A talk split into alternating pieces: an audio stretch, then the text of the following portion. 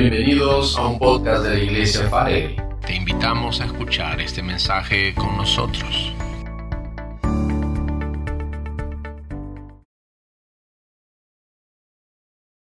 Muy buenas noches, amada Iglesia Farere. Dios los bendiga de manera abundante el día de hoy. Una vez más tengo el privilegio de poder compartir con ustedes palabra del Señor. Espero pues que Dios bendiga este momento precioso. Así que por favor te invito a que puedas orar conmigo para que Dios sea bendiciendo su palabra. Amado Padre, muchísimas gracias. Tu palabra, Dios mío, está aquí entre nosotros. Te pedimos que tu Espíritu Santo sea ayudándonos, Señor, en todo momento para que ella sea, Señor, sembrada en nuestros corazones y pueda rendir fruto al ciento por uno, amado Dios. Te damos la gloria a ti, Señor, por lo que haces en nuestras vidas. Guíanos en ese trayecto, Dios, que esto quede en nuestro corazón y se vuelva realidad solamente para ti y para tu gloria, en el nombre de Cristo nuestro Señor. Amén. Amén. Gracias al Señor, estamos una vez más, amados hermanos, y qué semana hemos tenido, una semana bastante intensa en el ámbito de la coyuntura política actual. Y sí, sí, sí es cierto, el día de hoy vamos a tocar un tema bastante, bastante áspero, poco, poco, poco conversable, ¿no? Pero bastante áspero, necesariamente áspero, porque tenemos que entender que nosotros también tenemos parte en este asunto. El día de hoy, el cristiano y la política, ¿sí? Qué título más controversial porque aparentemente las dos cosas son incompatibles, pero no. Lo que queremos mostrar el día de hoy es que en realidad no podemos ser ajenos a nuestra realidad política porque nosotros como iglesia del Señor tenemos parte de responsabilidad para con la sociedad. Así que Dios va a bendecir de manera abundante a toda la nación y a todas las naciones a través de personas piadosas que se levanten en el gobierno. Y eso es lo que queríamos compartir el día de hoy el cristiano y la política. Así que vamos por favor al pasaje central sobre el cual vamos a sostener el día de hoy. Este mensaje está en Proverbios 29, verso 2. Lo están viendo ahí en sus pantallas. Dice así la palabra del Señor. Cuando los justos dominan, cuando los justos gobiernan, dice otra versión, el pueblo se alegra. Más, ahí viene el pero, pero cuando domina el impío, el pueblo gime. Así usted lo escuchó muy bien. Cuando el justo gobierna, el pueblo se alegra. Mas cuando domina el impío, el pueblo gime. Clara radiografía de lo perverso y tirano que puede ser un gobierno en manos de las manos, eh, perdón, en manos de personajes inescrupulosos sin temor de Dios. Y esa es la idea que el mundo nos ha implantado sencillamente pues sus gobernantes a su placer y no tenemos eh, vindicada esta parte en la cual nosotros tenemos en realidad participación. Usted, así como yo, eh, tenemos oportunidad de poder ejercer ¿no? nuestro derecho a sufragio, ¿no? a sufragar, podemos ir nosotros ahí. Y el próximo año se acercan elecciones. Y así que usted tiene que saber que es importante que usted sepa a quiénes va a escoger como sus representantes. El día de hoy, hermanos, estamos en una coyuntura bastante interesante. Tenemos una semana en las cuales han pasado tres presidentes, algo que a mí me ha tocado vivir de manera así inesperada. No esperaba verlo pasar, pero tres presidentes y nos encontramos delante de una crisis. Y eh, frente a esta crisis política, ¿cómo reacciona un cristiano? ¿Qué tenemos que hacer? ¿En verdad debemos conformarnos al mal menor? ¿En verdad debemos de eh, reírnos y, pelear por estos gobernantes impíos que al final lo único que van a, a producir es gemidos, dolores al pueblo? No, amado hermano, no necesariamente. Y es por eso que el día de hoy queremos compartir acerca de ello, pero vamos a definir algunas cosas, porque eh, son bastante conocidos los partidos que están pues este, circulando, ¿no? Eh, por el ambiente este, de las comunicaciones y ahora tenemos un montón de redes sociales, pero tenemos que entender perfectamente cuáles son estas diferencias. En realidad un partido político no, eh, no ha venido solamente a satisfacer sus necesidades. Vamos a poner definiciones y ahí lo vemos en nuestras notas. Dice así, un partido político es una entidad de interés público, creada para promover la participación de la ciudadanía en una vida de democracia y así, o sea, de esta manera, construir y contribuir a la integración de la representación nacional. En otras palabras, lo que busca un partido político es eh, interpretar y defender las preferencias de los ciudadanos. Y esto a su vez forma gobiernos y establece acuerdos políticos eh, en el ámbito legislativo. Crea leyes en favor siempre del pueblo, de usted y de mi persona. Esto es un partido político y usted se preguntará, eh, ¿los partidos que tenemos hacen eso? ¿Buscan promover leyes en favor del ciudadano? nos representan en verdad, hacen que nosotros tengamos apetito por participar de, esta actividad democrática que es hacer política en representación de los demás? En realidad la respuesta es no. Porque lo que hemos visto son escándalos tras escándalos de corrupción que apagan el deseo de que los jóvenes, o usted que está viéndome ahí a través de sus pantallas, tenga el deseo de participar en política. Y en realidad es que ellos no son partidos políticos, más se han comportado como clubes electorales. Y aquí hay dos grandes, dos grandes diferencias.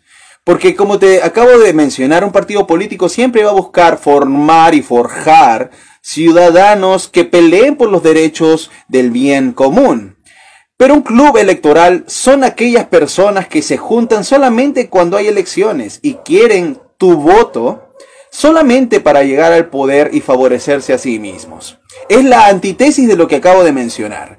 Si estos eran eh, convocados en favor de todos los ciudadanos, estos no, estos se congregan, no los convocan, estos se congregan solos. Y lo único que buscan es ganar tu voto para llegar al poder, para servir al pueblo. No, no, para servirse ellos mismos.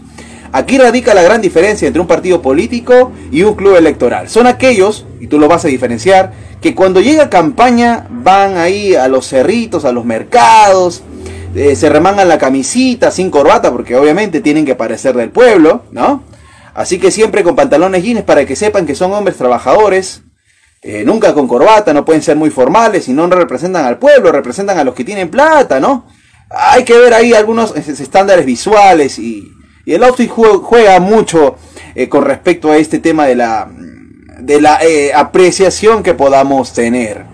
Pero ellos son pues los que te regalan los politos, ¿no? las pelotitas, los tapercitos con su logo. Obviamente ellos piensan que con este, pequeña, este pequeño presente van a ganar tu voto, pero no. El día de hoy vamos a ver cuáles son las prioridades de usted como cristiano y de si usted no es cristiano también escuche ese mensaje. Es importante saber cuáles son las cualidades de un buen gobernante o de un buen gobernador y cuáles son las finalidades de ella. Pero si usted es cristiano, esté muy atento y comparta esto en sus redes para que los demás se enteren. Así que volvemos a leer el Proverbio 29, verso 2. Dice así, cuando los justos dominan, el pueblo se alegra, mas cuando domina el impío, el pueblo gime. Nosotros, eh, como cristianos, debemos de involucrarnos en política. Es interesante que la palabra de Dios muestra muchos esquemas y el mismo Jesucristo, Mateo 5, verso 43 y 44, vamos allá, es Jesús pidiéndonos que oremos por aquellos que nos ultrajan, que nos maltratan, que nos persiguen. Em, vamos al texto, vamos, vamos por allá. Mateo capítulo 5, Sermón del Monte, amados hermanos. Verso 43 y 44 dice así, oíste que fue dicho, amarás a tu prójimo y aborrecerás a tu enemigo. Mira que se está diciendo en pleno primer siglo. Nerón de emperador, el emperador más despiadado que hubo en toda la historia, mató miles y miles solamente por ir en contra de su sistema filosófico. Y si eras cristiano, peor, circo romano para ti. Así que escucha lo que dice Jesucristo.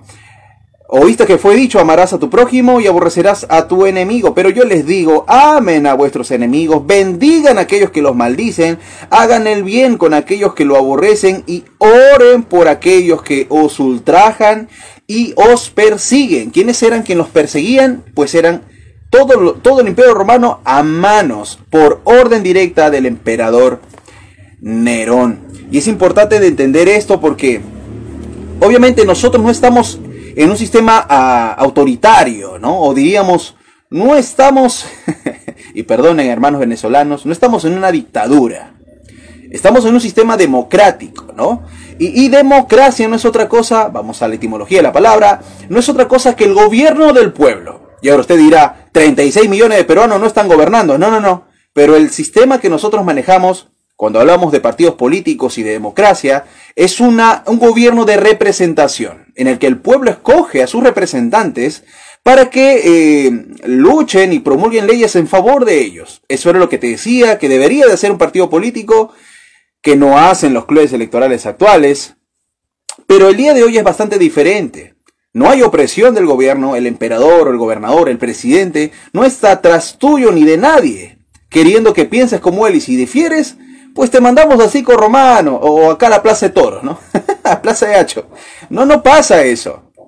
Y es importante que podamos entender porque en este mismo contexto, 1 Timoteo capítulo 2 verso 1 al 3, nos piden que oremos por ellos, por los que están en eminencia, por los que son los reyes, los gobernantes.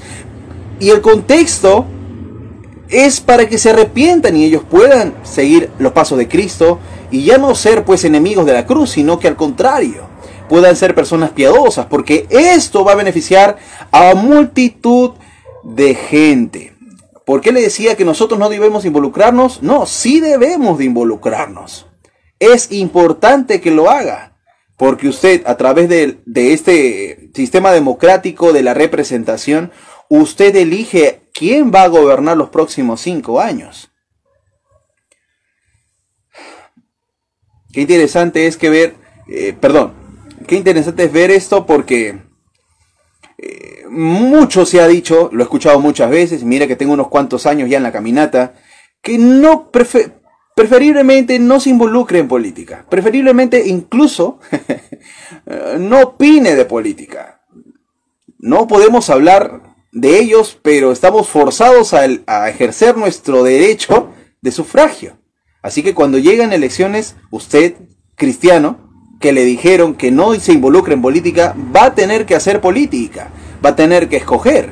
Y lo que no queremos que usted haga, y mucho menos yo, es que votemos de manera negligente. Esa no es la idea. Por eso es que la campaña pasada hubo, y sonó bastante, ¿ah? voto informado, decían, en el cual pues te ponían eh, la hoja de vida de esta persona que estaba postulando al cargo público, y tú veías si él estaba preparado o no. Y obviamente solamente ese es en el área académica, ¿no? Pero que quedemos claro de que al final vamos a forzosamente vamos a tener que ejercer nuestro derecho a voto y si no usted pague su multa, no hay ningún problema. Pero quiero que sepa que aunque usted vote en blanco o vote viciado, lo único que va a hacer es beneficiar al que va en la punta. Y si ese que está en la punta y va en vistas a ganar, eh, no es justo, sino un impío, usted es responsable de haberlo colocado ahí. Tenemos tiempo, ¿verdad? Segunda eh, de Samuel, vamos chicos, perdón, pensaba que estaba en la clase del viernes, no hermanos, estamos domingos. Segunda de Samuel, Dios bendito. Segunda de Samuel, capítulo 12, pasaje muy conocido, si es, eh, David había ocultado su pecado, así que Dios manda un profeta para encubrirle, y eh, descubrirlo, ¿no? Exponerlo y decirle, mira, eres tú quien ha pecado de esta manera. Te cuento brevemente la historia. Eh, David, este, codició a la mujer, una mujer casada, ¿no? Uno de sus soldados, Urias, estaba ahí al frente de batalla peleando por él, y él obviamente se acuesta con ella, ¿no? Y como no le salió el, le salió el tiro por la culata, porque él quería encauzar el hijo que había engendrado con esta mujer a Urias, sin ser él el padre. Pero él, de manera fiel, nunca se dio, nunca fue a casa a acostarse con su esposa, sino que quedó ahí en la guardia del palacio, cuidando las espaldas de su rey. Así que como no le funcionó el plan a David, él lo mandó a la primera línea de batalla y ahí muere Urias. ¿Quién lo mandó? Usted dirá, David. Pero ¿quién lo mató finalmente? Ah, el pueblo enemigo con el, contra el que peleaban. Bueno, la palabra de Dios dice algo bastante distinto, así que Dios hace culpable a David sin haber sido él quien ejecutó el homicidio. Lee conmigo, por favor, capítulo 12, segunda de Samuel, verso 9 en adelante. ¿Por qué pues, escuche, por qué pues tuviste en poco la palabra de Jehová, haciendo lo malo delante de sus ojos? A Eteo, heriste a espada. Escucha muy bien, hermanos, Dios está inculpando en primera persona a David de haber hecho esto. A Urias, Eteo, heriste a espada y tomaste por, por mujer a su mujer. Y a él, tú David, lo mataste con la espada de los hijos de Amón. Así que nosotros no podemos hacernos de la vista gorda y decir, bueno, yo no, yo no lo coloqué directamente. No, no, no, usted no lo colocó, pero favoreció que este impío y las leyes impías que promulgue eh, causen mayor estragos en la sociedad. Es por eso que te decía que debemos de ejercer un voto inteligente, un, un voto a conciencia, ¿no? Un voto informado a la propaganda del Estado. Debemos de mantenernos al margen entonces, ahora que acabas de ver que Dios prácticamente nos inculpa a nosotros, aunque no sea nuestra responsabilidad. Imagínate el caso extremo de que el gobernante que tú escojas en los próximos años eh, sea alguien que esté a favor del aborto, asesinato a las personas más inocentes, bebés en formación. Él promulga la ley de que, bueno, yo lo hago posible. Yo voy a decir que sea un aborto legal, aborto seguro, que de ley no es seguro, pero digamos que el gobernante de turno tiene esas inclinaciones. Promulga la ley y empiezan a morir miles y miles, no solamente de bebés dentro de los vientres de esas mujeres, sino también muchas madres que fueron expuestas a, a este tipo de de asesinatos, hay que ponerlo bien claro, ¿no? Y ellas fueron dañadas. Algunas murieron en el intento, otras después por complicaciones médicas, otras viven con el trauma y la culpa durante muchos, muchos años. Nosotros, si escogimos a este representante, vamos a ser cómplices. Vamos a ser personas que estemos embarrados con sangre de inocentes. Así que que quede claro, amado hermano, Usted tiene que escoger bien. Debemos de mantenernos al margen, nos decían muchos años. Pero esto lo único que ha ocasionado es que las opciones por las cuales tenemos que escoger, porque evidentemente estás extendiendo el tema, te estoy diciendo que ejerzas tu voto, un voto consciente, un voto informado. Pero he aquí que no hay ninguno que te represente, depende. ¿no? De repente no hay ninguno que calce con tus expectativas. Eh, no tenga tu fe, ¿no? crea lo que tú crees, sino que él pues sea una persona libre, ¿no? Él, él piensa que no tiene ningún tipo de impedimentos y él está viviendo la vida loca sin ningún tipo de reglamentos. ¿Te representará el actual presidente Francisco? Eh, olvidé el apellido. Sagasti, creo. Sagasti. Es una persona muy preparada. ¿No? Tiene, eh, por así decirlo, un buen historial académico, es un intelectual, ha publicado un montón de artículos científicos, ha sido profesor y rector de algunas este, instituciones, pero ¿estamos satisfechos con la clase política? ¿Usted está satisfecho con la clase política? ¿Lo representan en realidad? ¿Hay alguien que sea idóneo para usted como para poner su voto en confianza, en conformidad con lo que él vaya a ejercer? Es interesante que nosotros tenemos que evaluar estos dos escenarios, el intelectual y el moral. No solamente que sea una persona capacitada, sino que eh, sea quien represente también sus valores morales. Y esto yo quiero ejemplificar un pasaje bastante claro. Usted se acuerda cuando sitiaron Jerusalén y, lamentablemente fueron cautivos muchos judíos y entre ellos estaba Daniel, aún muy joven, muy muchacho. Pero obviamente Nabucodonosor era muy inteligente, así que él decidió seleccionar, y mira la selección, porque la selección que hizo este rey lo hizo de manera adecuada para escoger a aquellos que iban a ejercer gobierno después. Así que escogió no solamente personas capaces, con sabiduría, con todo de liderazgo, con una alta moral, sino que escogió personas idóneas para el cargo. Ah, ¿dónde está eso, hermano? Usted está hablando eh, de más, creo. ¿ah? No, no, no. Vamos allá. Libro de Daniel, capítulo 1, del verso 3 al 4 dice así, y dijo el rey, jefe de los eunucos, perdón, y dijo el rey a Espenas, jefe de los eunucos, que trajese, escucha hermano, de los hijos de Israel, del linaje real de los príncipes, muchachos, en quienes no hubiese tacha alguna. Así que yo quiero que tú empieces a tachar algunas cositas que has visto en tu candidato favorito, sea quien fuera. Si tiene tacha alguna, no lo consideres. Debe ser intachable. Dice, tacha alguna. De buen parecer, enseñados en toda sabiduría, así que no son personas que no tienen preparación, son personas muy sabias, con temor de Dios, porque el temor de Dios es el principio de la sabiduría sabios en ciencia, así que deben ser entendidos en las materias en las cuales van a ejercer su gobierno, y de buen entendimiento, que deben de interpretar de manera correcta los acontecimientos actuales para saber obrar esa sabiduría y plasmarla con acciones correctas en fruto y beneficio de la sociedad. Entendimientos e idóneos para estar en el palacio del rey y que se les enseñe las letras y la lengua de los caldeos.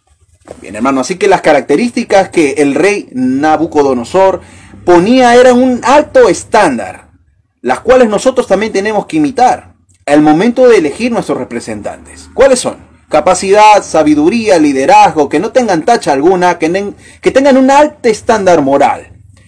Y esto obviamente va a tener grandes repercusiones, porque si usted avanza en el libro de, de Daniel, en el capítulo 6, verso 1 al 3, usted va a encontrar la misma figura. obviamente Daniel ya no es un muchacho, pero él ha ejercido gobierno y ha estado como, como ese intercesor que necesitaba el pueblo de Dios para volver a la tierra de la cual habían sido sacados y empezar el proceso de reconstrucción.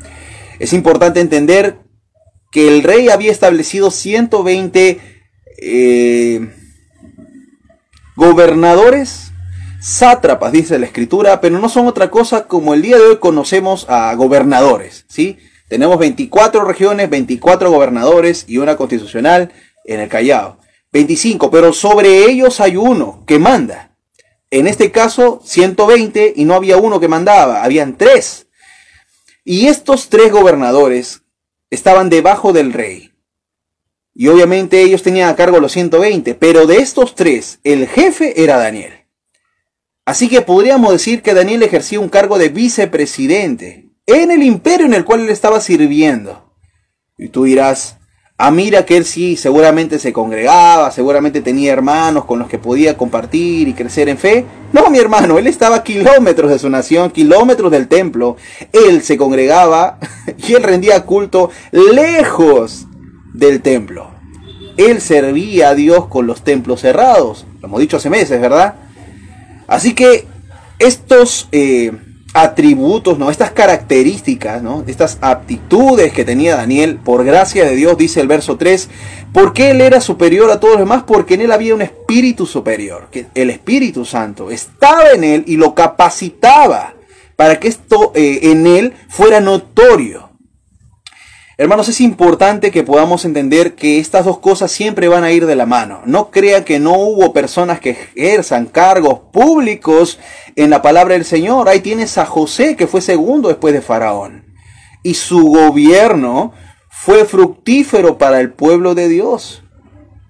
Es más, la sabiduría con la cual había dotado a Dios a José permitió que Egipto entero y todas las naciones vecinas no pasaran hambre en un tiempo de abundante hambruna. Ves ahí a Anemías, que era copero del rey, ejerciendo un cargo público también, como consejero de la corte. Tenemos aquí a Daniel, de la misma manera, parte de los gobernadores de todo ese imperio, parte de la corte del rey. Y no solamente él, vemos a lo largo de la escritura muchos otros ejemplos en los cuales se tipifica que estas dos cosas tienen que ir de la mano. Voy a citar a Spurgeon, un predicador puritano. Él decía de la siguiente manera, solo los tontos Voy a citar, ¿eh? Solo los tontos creen que la política y la religión no se discuten. Es por eso que ladrones siguen en el poder y falsos profetas predicando. Palabras fuertes las de Spurgeon, el pastor puritano, pero muy ciertas.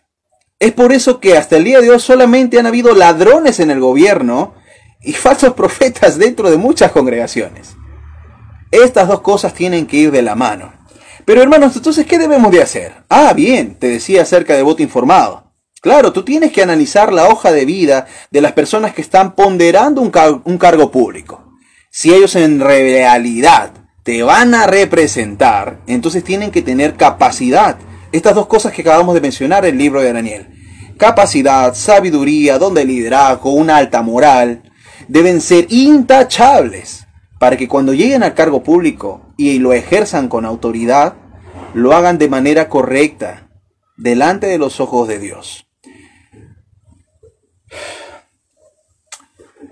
Y es verdad, ¿no? No hay muchos cristianos en política. Hay algunos cuantos. Y no, no estamos hablando acerca de si el pastor puede ejercer un cargo político o un cargo público. En realidad, si hay alguien que tiene el llamado de Dios para ejercer eh, el pastorado, yo considero que es mucho, infinitamente mayor la responsabilidad, el llamado a pastor que un cargo público. Es más, considero que se, se, vería corrompiéndose el llamado por el cual tiene. Eh, no sé cuál sería. Ustedes valórenlo hay más valor en pastorear, guiar, instruir y proteger al pueblo de Dios que a un pueblo por unos cuantos años y por dinero. Dios paga más, entre comillas, ¿no? Dios es mejor pagador. Dios siempre va a bendecir de manera sobreabundante. No, no como lo está esperando el mundo, no de manera económica, pero Dios va a ver siempre la manera de prosperar aquel que se ha dispuesto a responder al llamado y ha estado sirviendo al pueblo de Dios. Con respecto a los pastores, no deberían de ejercer cargos públicos porque Dios los ha llamado de manera genuina. Si es que no lo ha llamado de manera genuina, pueden abandonar el pastorado, no hay ningún problema. Siguen siendo cristianos que ejercen cargos públicos, pero no corrompan el ministerio pastoral. Y si usted es cristiano y no tiene llamado pastoral, yo lo invito a que por favor haga algo ore por los que están en gobierno. Y es interesante porque el contexto de 1 Timoteo capítulo 2, eh, 1 de Pedro capítulo 2, no nos llaman otra cosa sino a la oración por aquellas personas que están en gobierno. Vamos a segunda de Pedro. Segunda de Pedro,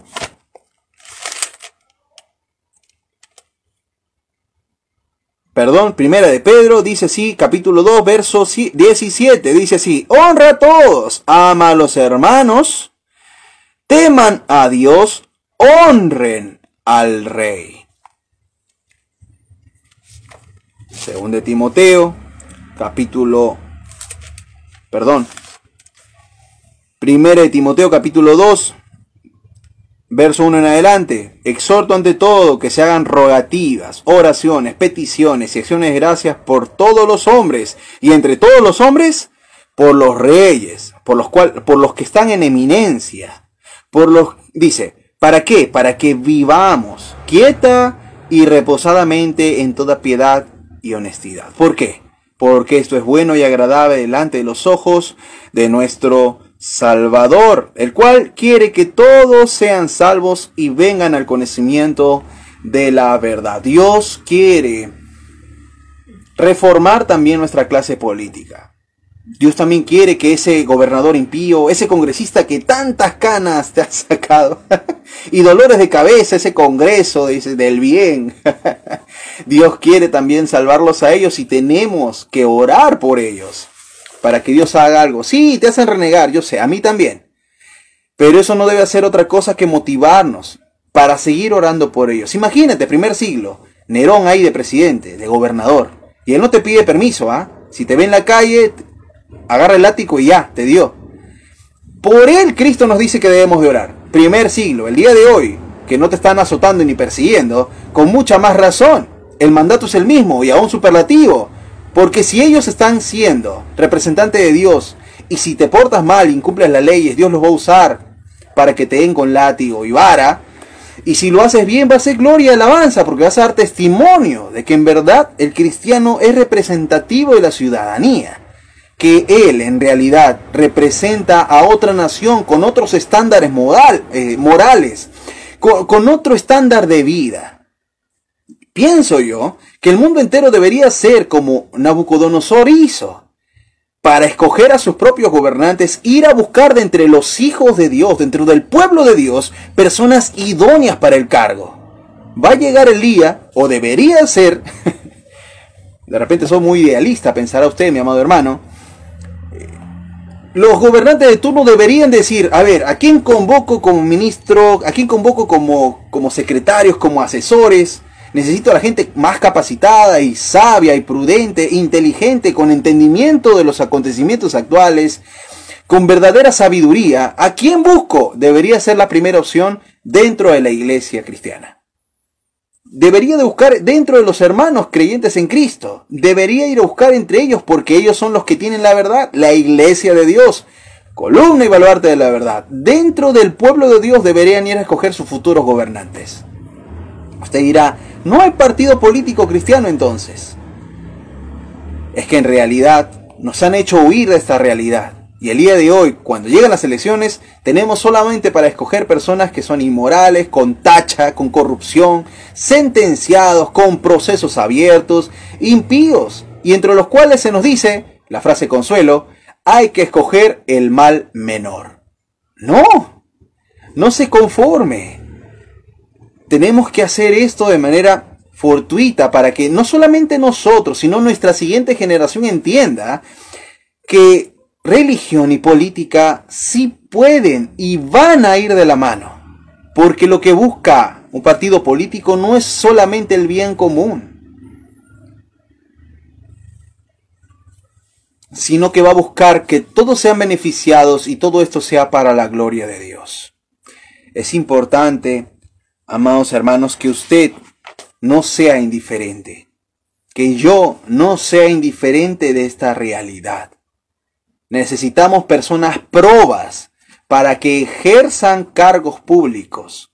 Y qué mejor persona indicada que un cristiano, que tiene el Espíritu de Dios, el Espíritu superior, el mismo que había en Daniel. Un Espíritu superior que va a ayudarle en toda la caminata en beneficio no solamente de nosotros como pueblo de Dios, sino en beneficio eh, del bien común. Nosotros, mientras seguimos en las trincheras, orando y clamando para que Dios rescate, ¿no?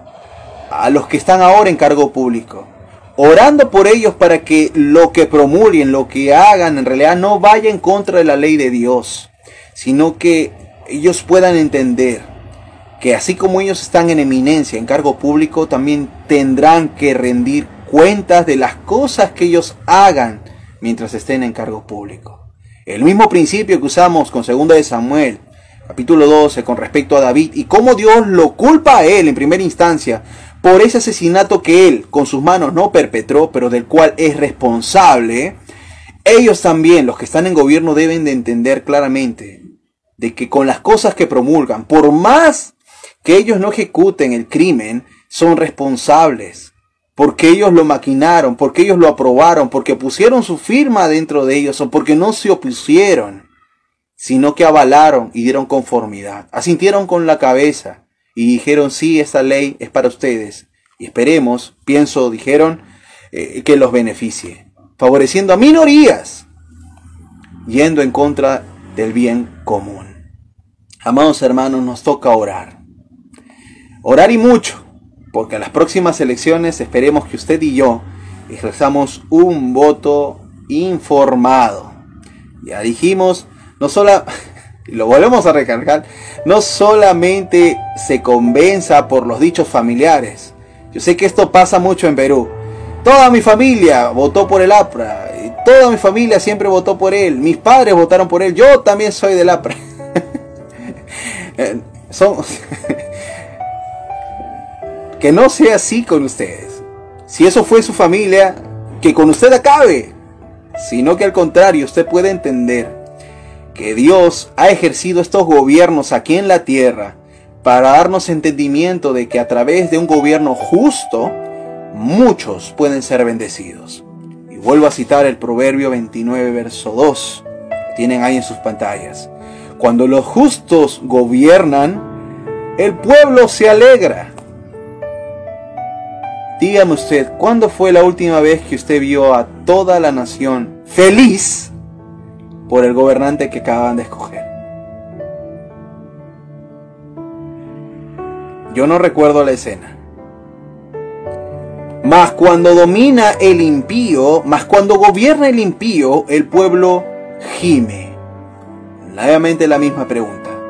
¿Cuántas veces usted ha visto gemir al pueblo? Ah, claro. Recuerda las imágenes de hace una semana. Recuerda las imágenes de hace un mes. Del año pasado.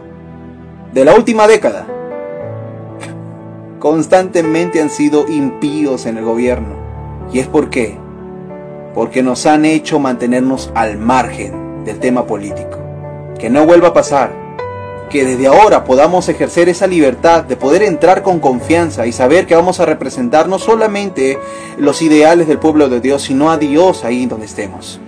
Si soy yo, es usted o sus hijos, sus nietos, que ellos puedan participar porque después, a un futuro, el pueblo de Dios va a tener que buscar igual sus representantes.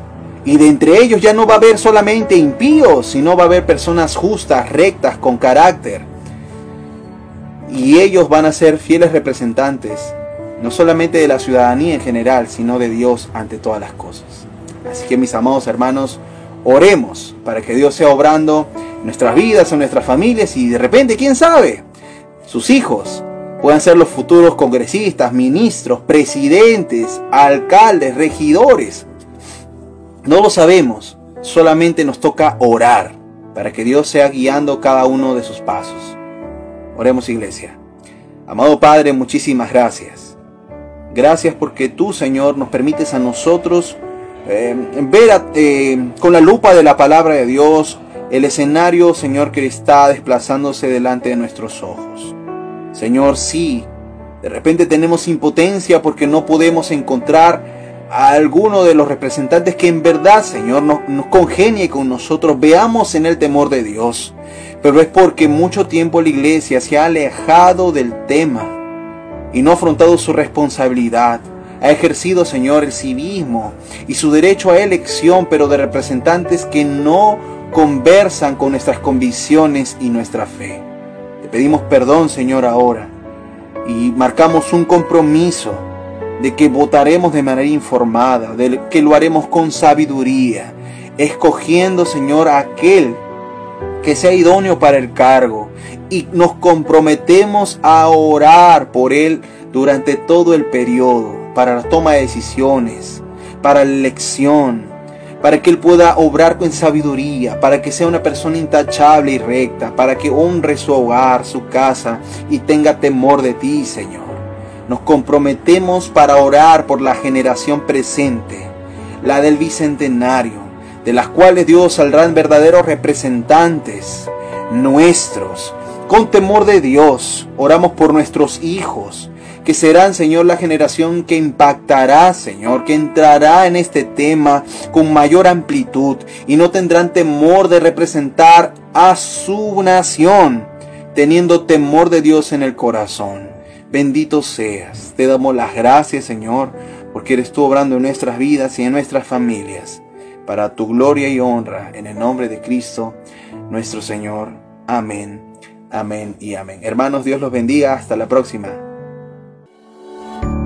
Gracias por acompañarnos. Esperamos que hayas disfrutado el mensaje de hoy.